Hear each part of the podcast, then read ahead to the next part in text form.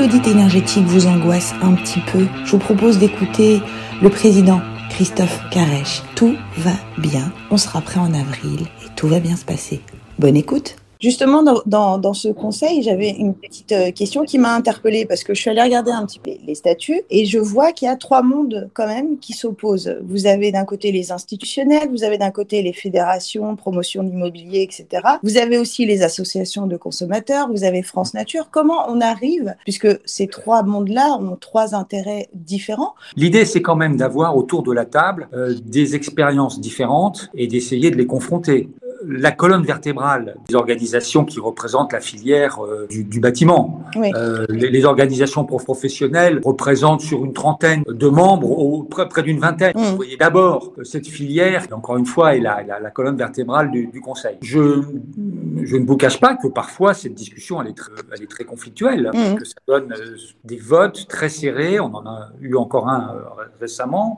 Justement, en matière de rénovation énergétique, il était possible qu'une entreprise qui a vocation, si vous voulez, à réaliser des travaux de rénovation, puisse aussi avoir une filiale qui précisément euh, réalise des DPE. Donc pas qui réalise, réalise. Des, des, DPE, mais qui puisse être accompagnateur. Pardon. Ah d'accord, ouais, parce je, que là je, je, me suis dit c'est un Excusez-moi, énorme. non non, je, d'accord. Je, oui. fais ça un peu de tête, de, de mmh. mémoire. Donc qui, qui, soit aussi ce qu'on appelle accompagnateur. Bon. D'accord. Il y a eu un débat assez partagé. Certains mmh. souhaitaient effectivement que cette possibilité soit ouverte et finalement euh, il y a eu un vote avec une petite majorité excluant cette, cette possibilité. Maintenant, c'est à l'État, évidemment, après, de décider. L'avis du Conseil est consultatif. L'État ne veille pas à répondre et à argumenter dans l'hypothèse où il décide de ne pas suivre euh, l'avis du CSC. Bah, on voit bien que euh, au-delà du consultatif, vous êtes écouté. Hein, je reprends mon exemple de. Ah, tout à fait, non, non, mais. Oui, non, parce qu'en France, parfois, quand on dit consultatif, on se dit, oh, bon, ils sont là, ils donnent leur avis, puis on passe non, à autre mais... chose. Non, il y a. Absolument. Y a... Non, non, l'État, l'État joue le jeu. Il n'y a pas de problème par rapport à ça. Je ne considère pas que nous soyons chambre d'enregistrement. C'est bien parce que ça vous rappelle euh, votre passé euh, politique. Vous devenez un l'homme de la synthèse. Alors c'est très drôle ce que vous dites parce que parfois je me dis oui ça me rappelle beaucoup euh, ce que j'ai pu vivre quand je présidais par exemple le Conseil de Paris ou oui. que j'étais même à l'Assemblée nationale.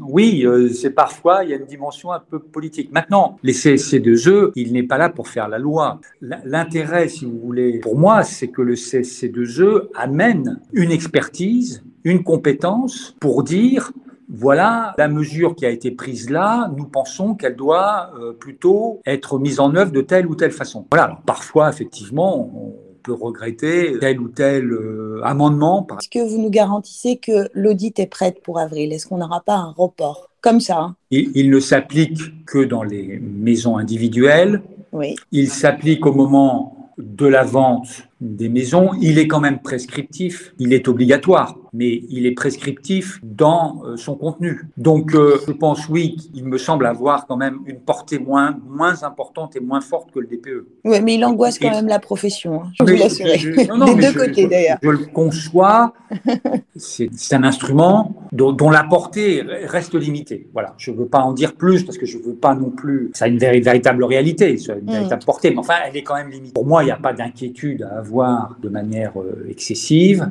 Ça a été dit, ça nous a été dit, et on a beaucoup, notamment bon, la CAPEB, etc., beaucoup insisté là-dessus.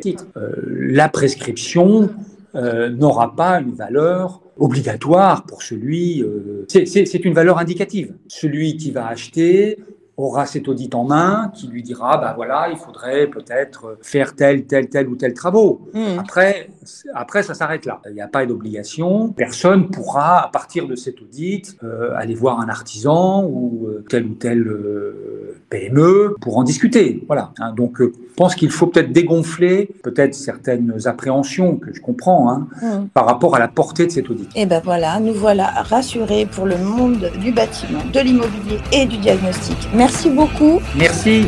Merci. Au revoir. Au revoir.